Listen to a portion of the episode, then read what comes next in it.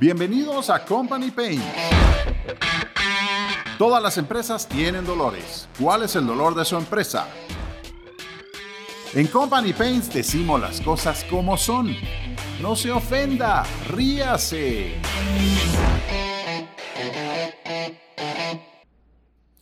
Hola amigos, hola amigos, bienvenidos a Company Pains. Todas las empresas tienen dolores. ¿Cuál es el dolor de su empresa?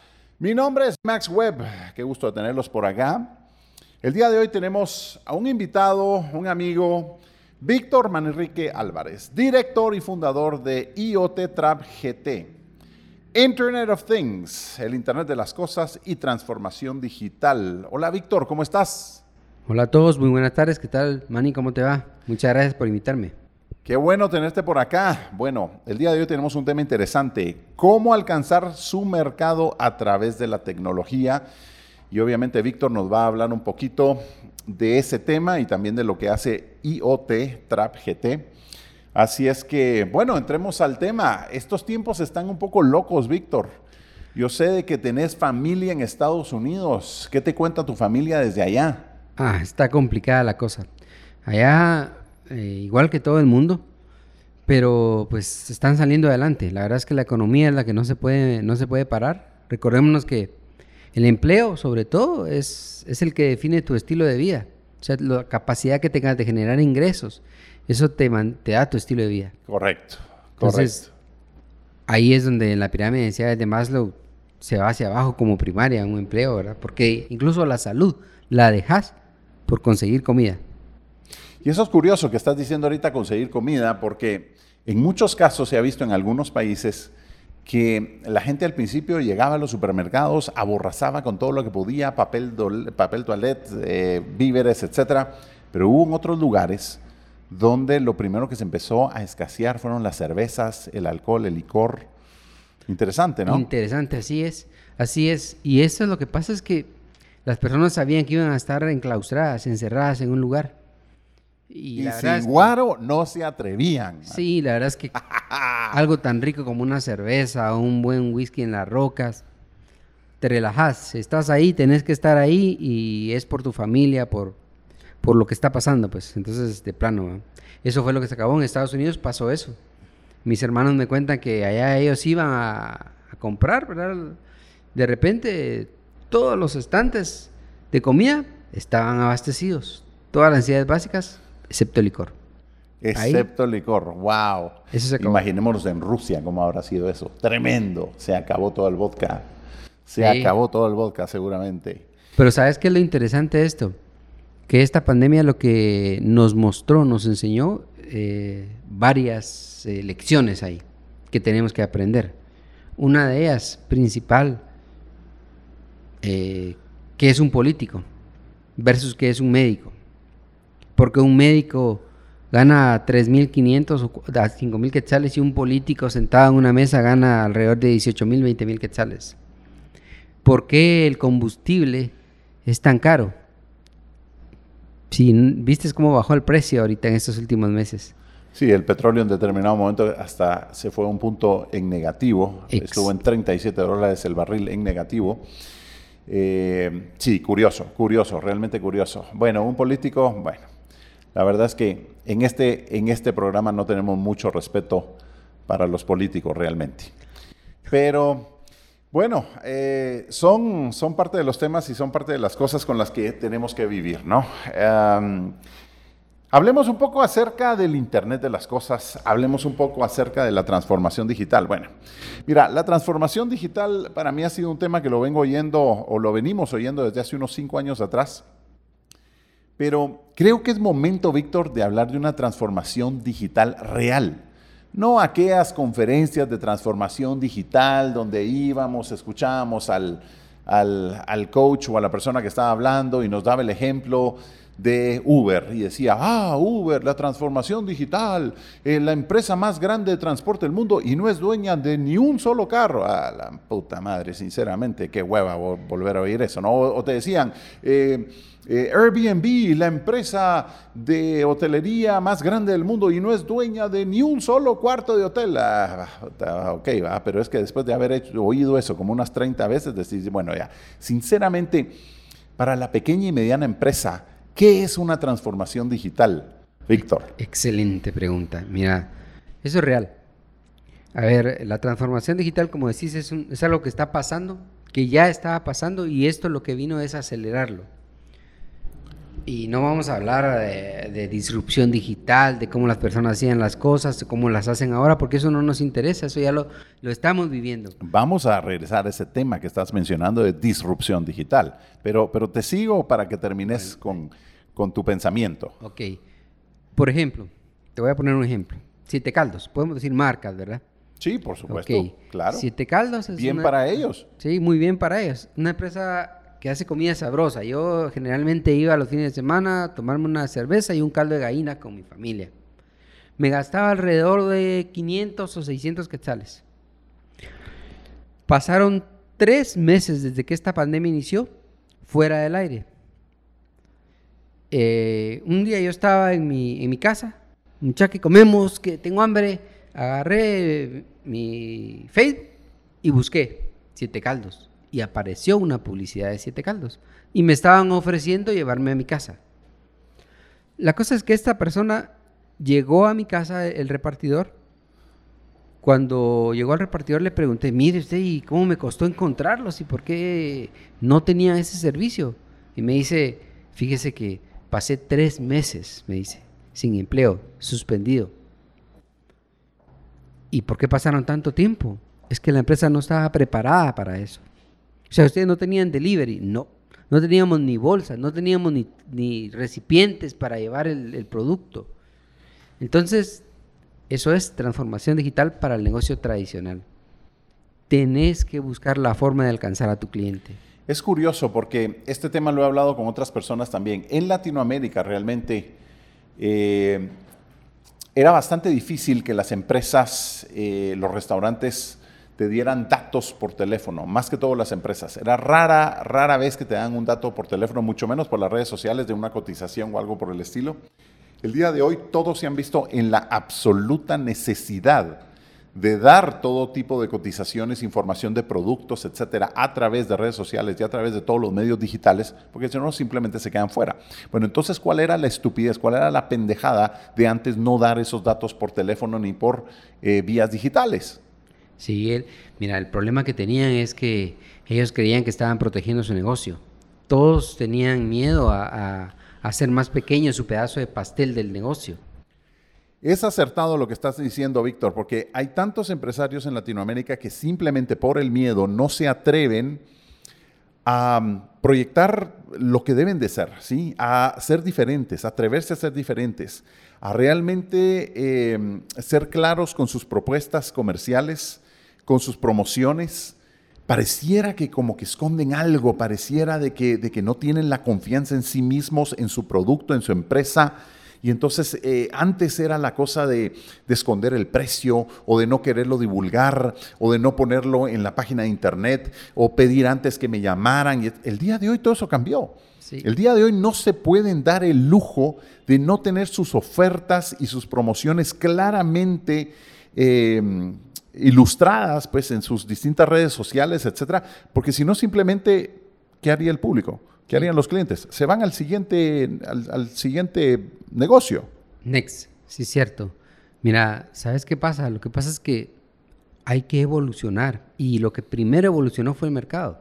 Entonces las variables de producto, precio, plaza y promoción, eso quedó atrás. Porque producto, precio plaza promoción son las variables del marketing tradicional. Y eso fue lo que nos enseñaron por años de años de años y ese marketing el día de hoy, así como estamos, no funciona. No es funcional. ¿Sabes por qué? Porque hoy en día hay un tercer actor en esa obra.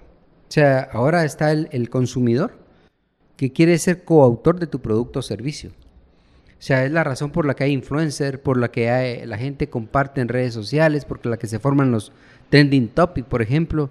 Eh, la capacidad que tienen las personas de comunicar sus gustos y sus preferencias, eso es fundamental para comunicar la idea de un negocio. Entonces, nosotros estamos viviendo una era en la que nos hemos vuelto generadores de información. ¿sí? Que las empresas, los negocios tradicionales, puedan usar esa información eso es vital.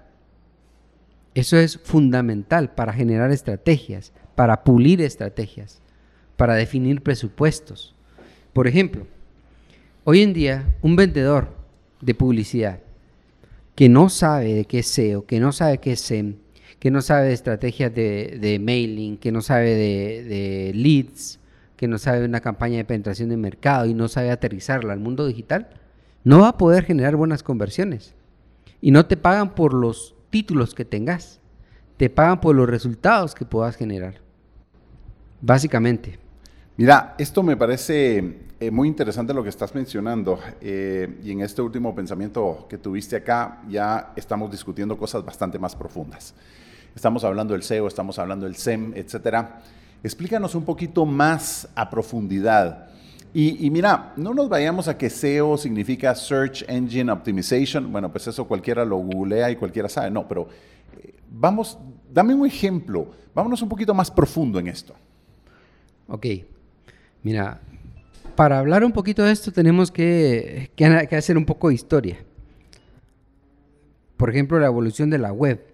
Ustedes se recuerdan cómo inició la web y toda esa historia que ya lo hemos oído. No vamos a hablar de eso ahorita la gente no tiene tiempo de saber historia, no tiene tiempo de entender conceptos claros, de saber cómo funcionan los algoritmos de las redes sociales o de saber cómo funcionan el sistema de subastas en los motores de búsqueda. Bueno, hay mucha gente que ni siquiera sabe lo que es un algoritmo, empecemos por ahí, pero bueno, pues, sigamos. Pues, va, pues mira, pues el ejemplo, si yo quiero tres onzas de, de H2O en estado sólido, y quiero que le aplique 5 mililitros de sacarosa y glucosa y que lo mezcle con H2O en estado líquido, ¿qué le estoy pidiendo ahí?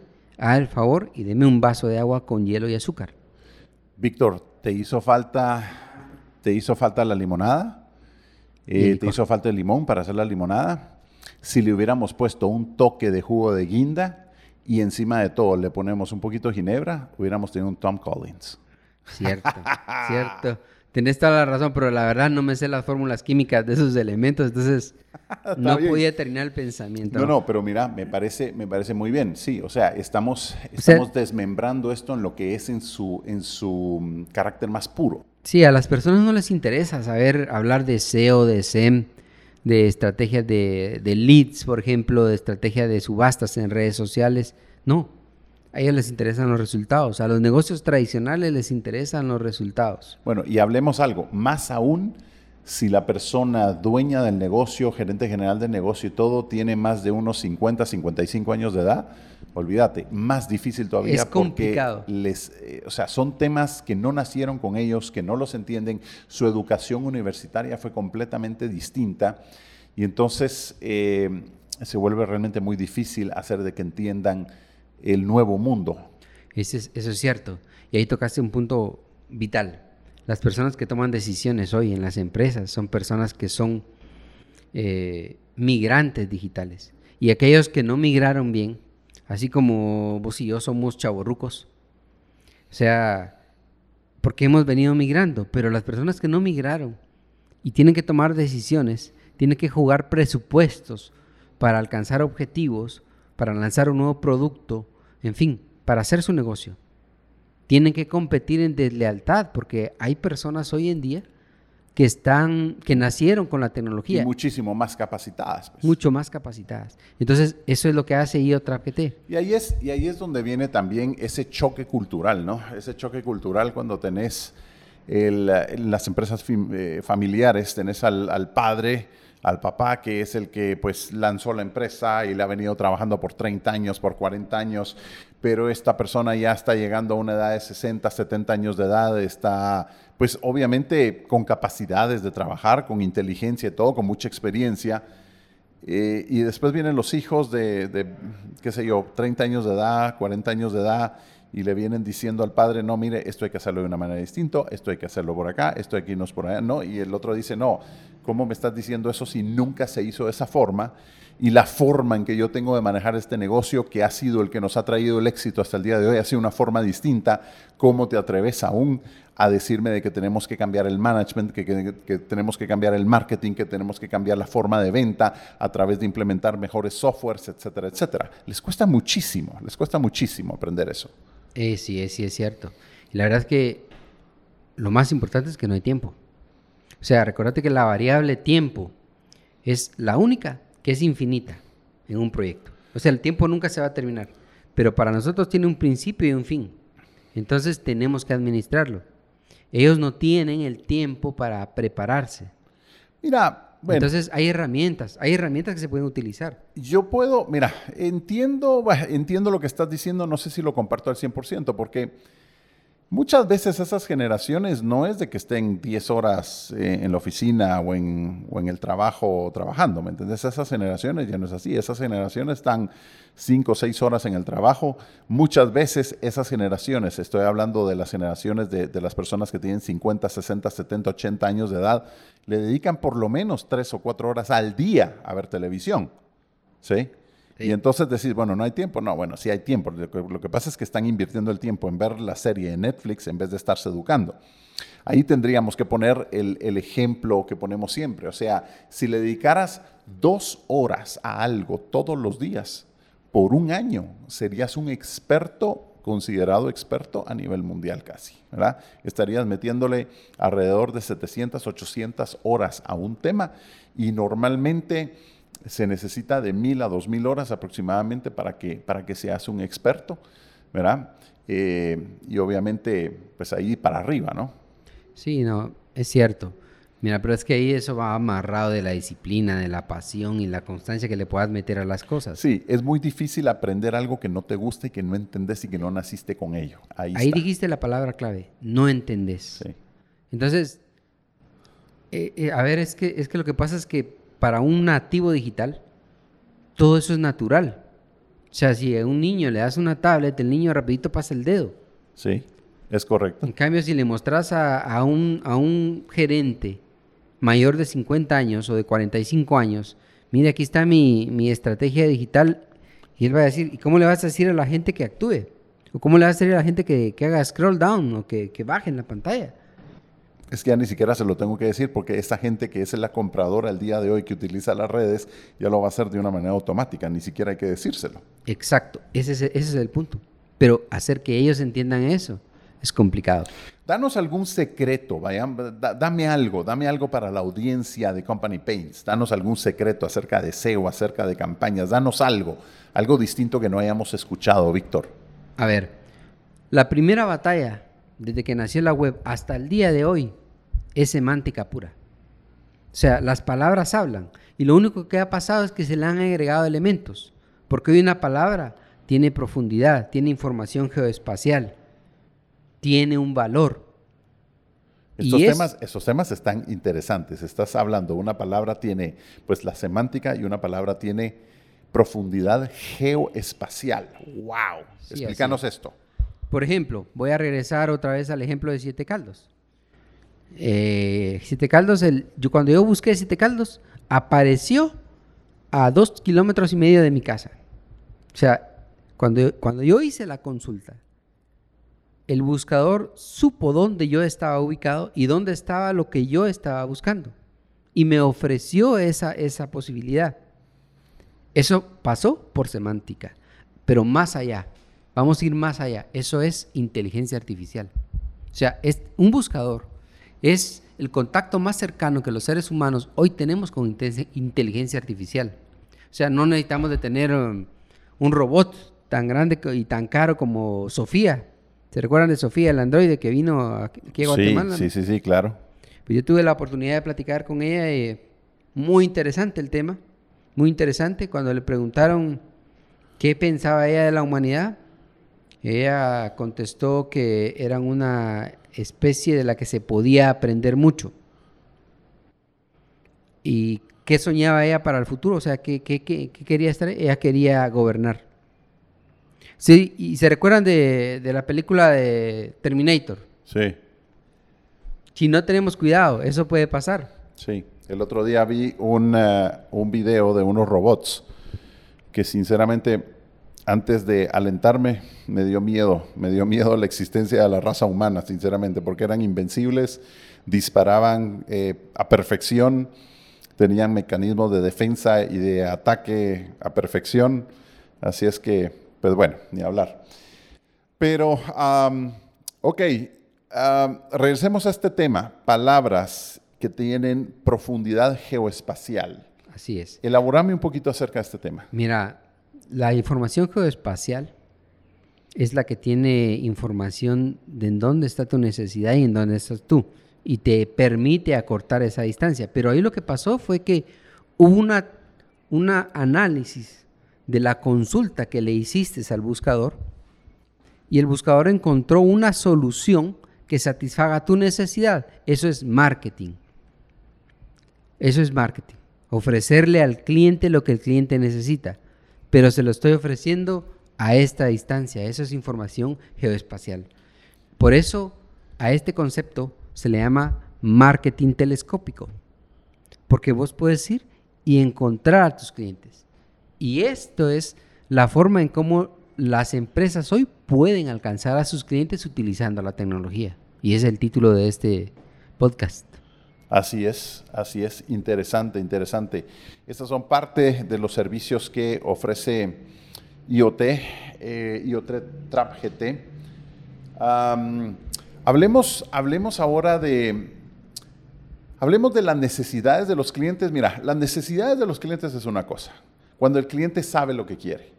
En este caso, eras un cliente frecuente de este restaurante que mencionas, eh, y entonces, de alguna manera, volviste a caer ahí. ¿Qué pasa cuando estás ofreciendo un producto del cual querés o tenés la necesidad de crearle la necesidad al cliente para que el cliente lo pueda consumir en determinado momento? Ok, volvemos a, a- a la pelea, a la batalla esta de la semántica pura. El cliente en la web busca conceptos. Y ese es el secreto. Amarrar esos conceptos con palabras que satisfagan la necesidad que ellos tienen. Por ejemplo, te voy a dar un ejemplo. Un medio. Acabo de estar eh, participando en el ZipConnect 2020. Era un evento que se daba todos los años en Miami.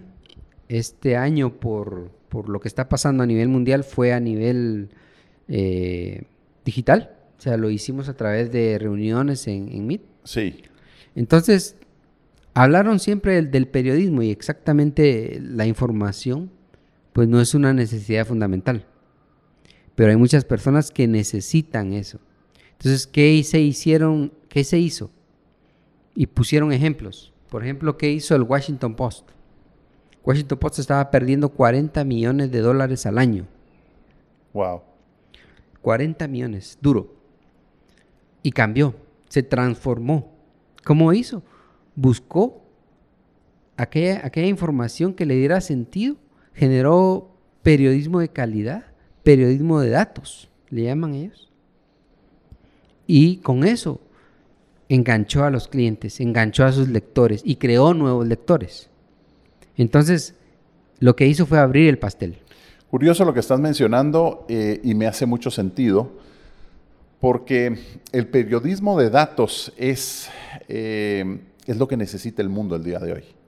No tanto ese periodismo de opinión que está inundando Estados Unidos y que es parte del por qué hay esa división tan grande en los Estados Unidos entre demócratas y republicanos.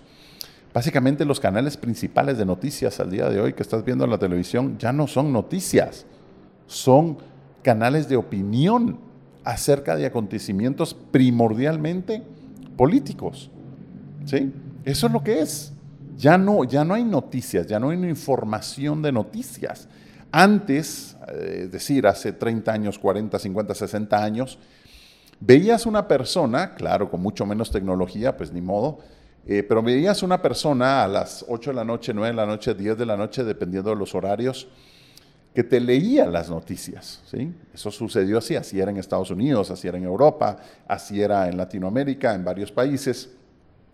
El día de hoy, en esos horarios prime, en los canales de, voy a decir, pseudonoticias más importantes de Estados Unidos, el día de hoy ya no hay noticias. El día de hoy lo que hay son, em, eh, eh, son programas de opinión, donde estos periodistas básicamente ya no te dan noticias, sino que lo que hacen es hablar acerca de algún acontecimiento y después poner en la misma pantalla a dos, a tres y a cuatro pseudo expertos en algún tema, a que cada uno de ellos dé su opinión. Normalmente agarran tres, dos de una opinión y el otro de una opinión completamente distinto. Se crea una discusión leve como para que la audiencia después tomara cierta decisión acerca de qué van a pensar ellos acerca de un tema. Obviamente lo que la audiencia no se da cuenta es de que los están manipulando completamente para que piensen de una manera específica.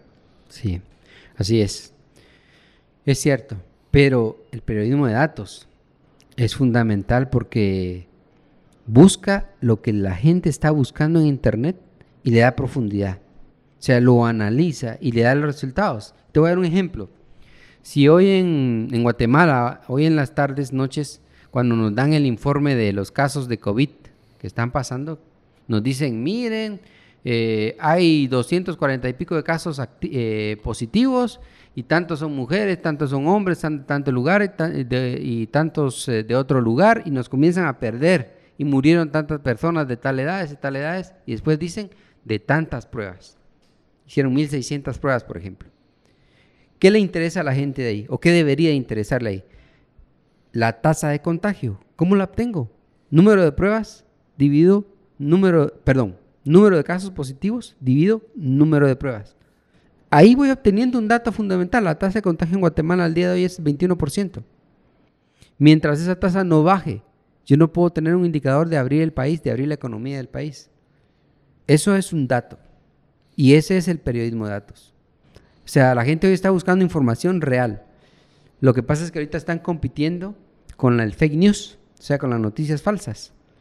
Entonces... Eh, las noticias falsas están por todos lados, cualquiera se las inventa, cualquiera postea algo en redes, cualquiera hace un diseño atractivo eh, y lo postea como que si fuera una verdad absoluta y el gran problema es que hay mucha gente tonta que empieza a creer cualquier cosa que ve en las redes y cualquier cosa que ve en internet. Pues. Sí, no, hay cualquier vulgaridad cualquier vulgaridad. Por ejemplo, había una, una ex compañera de uno de los empleados que tuve en, mi infancia que compartió un que había muerto un doctor eh, guatemalteco y era no lo voy a decir porque era un nombre vulgar. Entonces ella murió el doctor X y lo compartió en sus redes. O sea, no leyó ni siquiera lo que estaba compartiendo. Es un ejemplo.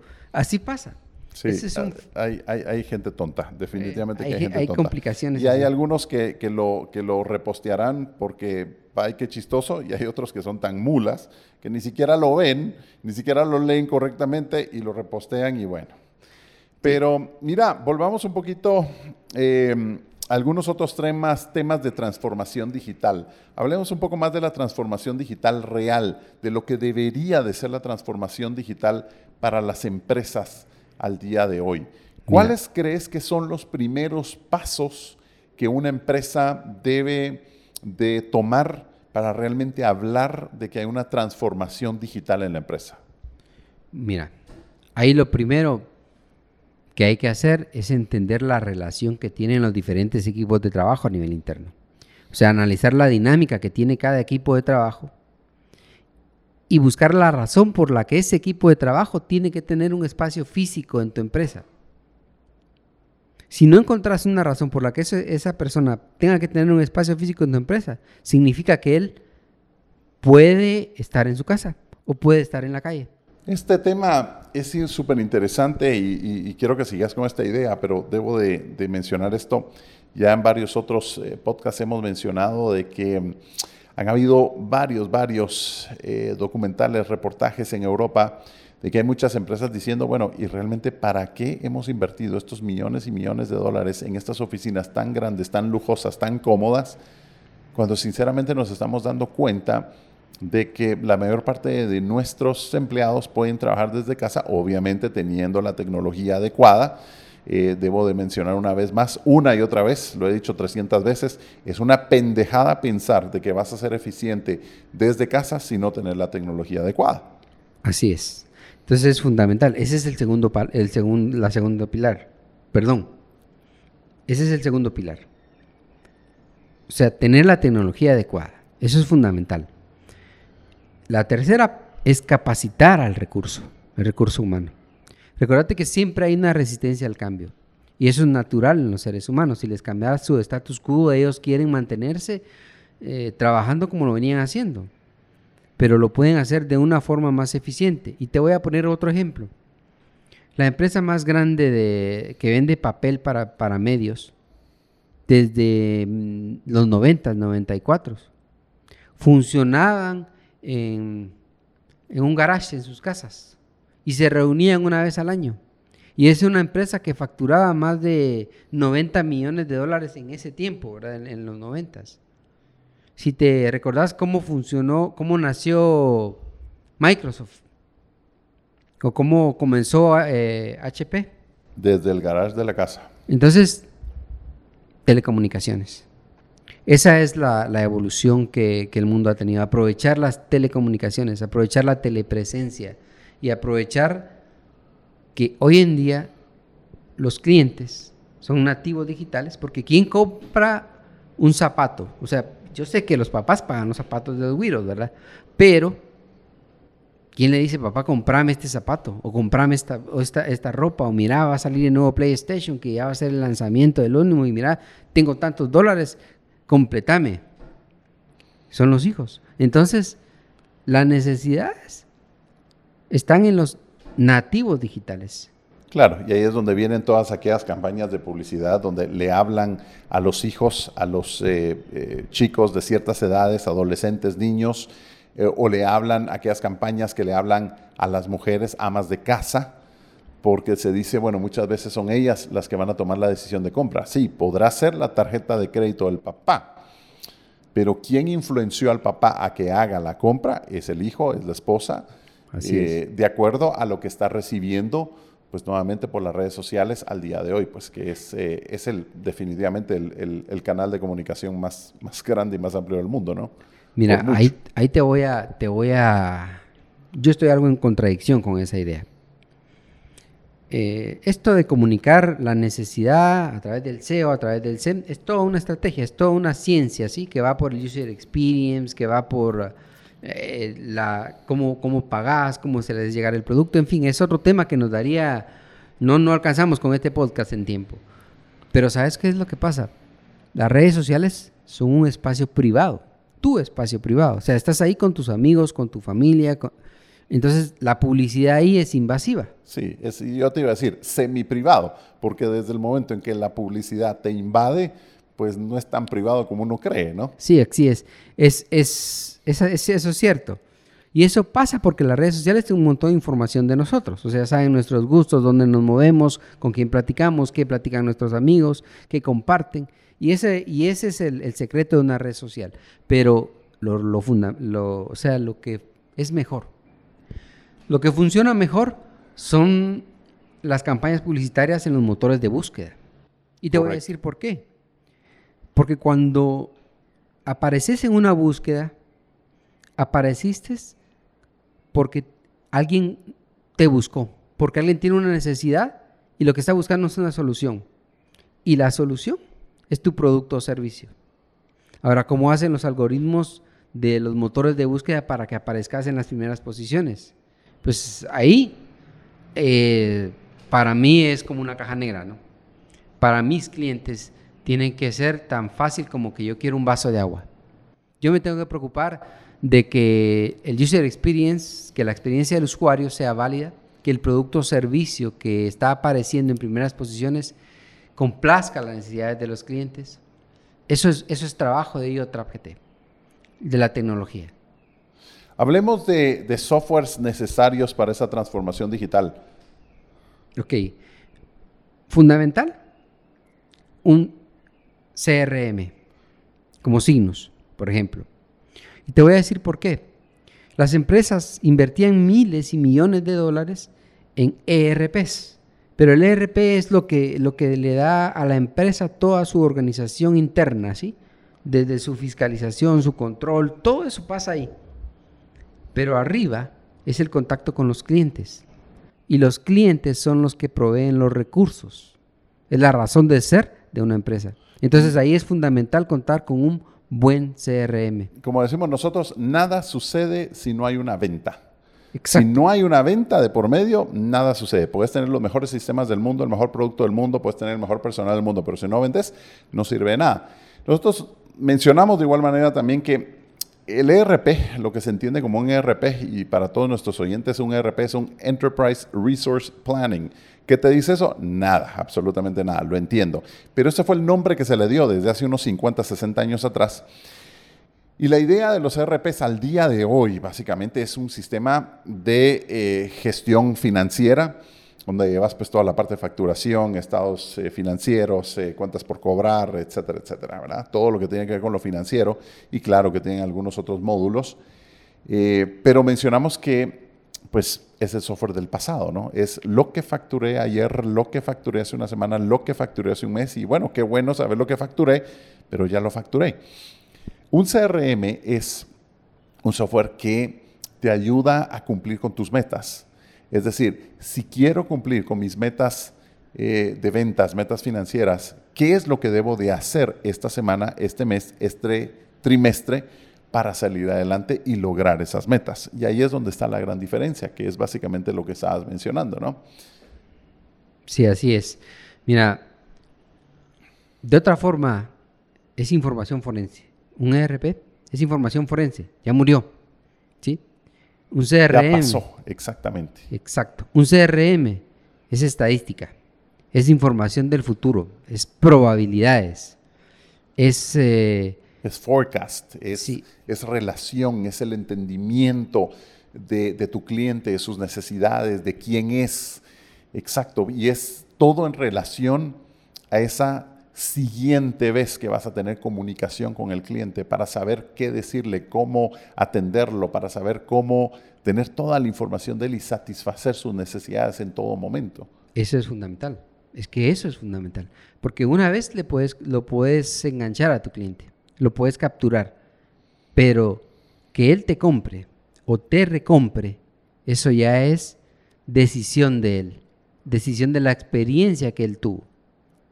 Entonces, si no lograste satisfacer la necesidad que él tenía o la expectativa que él tenía, lo perdiste. Por supuesto, por supuesto. Me gusta mencionar el, caso de un amigo. Este amigo va a una librería eh, aquí en Guatemala y pide, pues pide un libro. No tienen el libro. Le dice, mire, este libro si se lo ordenamos va a estar aquí en unas tres semanas. Bueno, perfecto, ordenémoslo. Y lo ordena.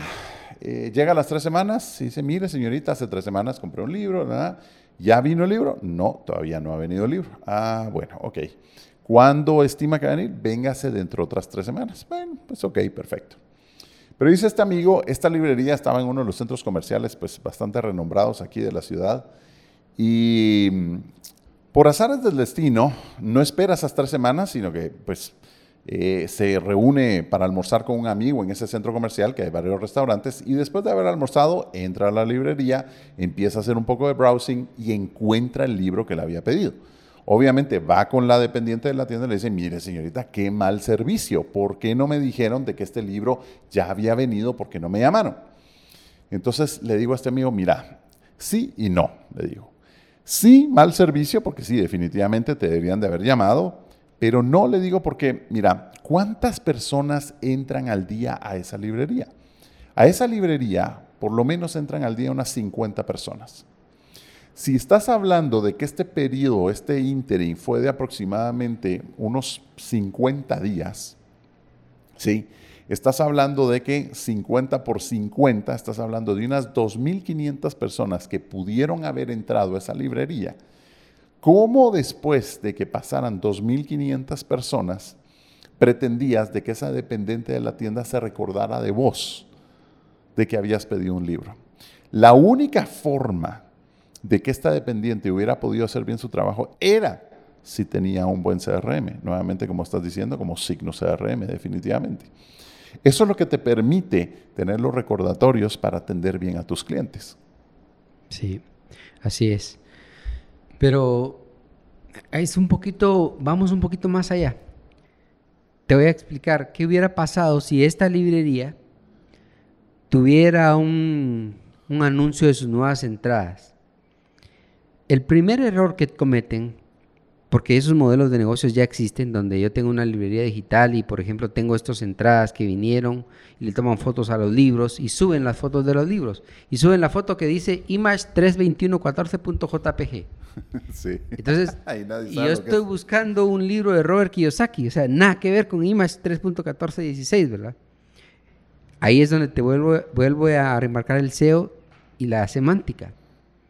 Yo tengo que poner a la imagen si es un libro de Robert Kiyosaki, le pongo el título del libro y el autor.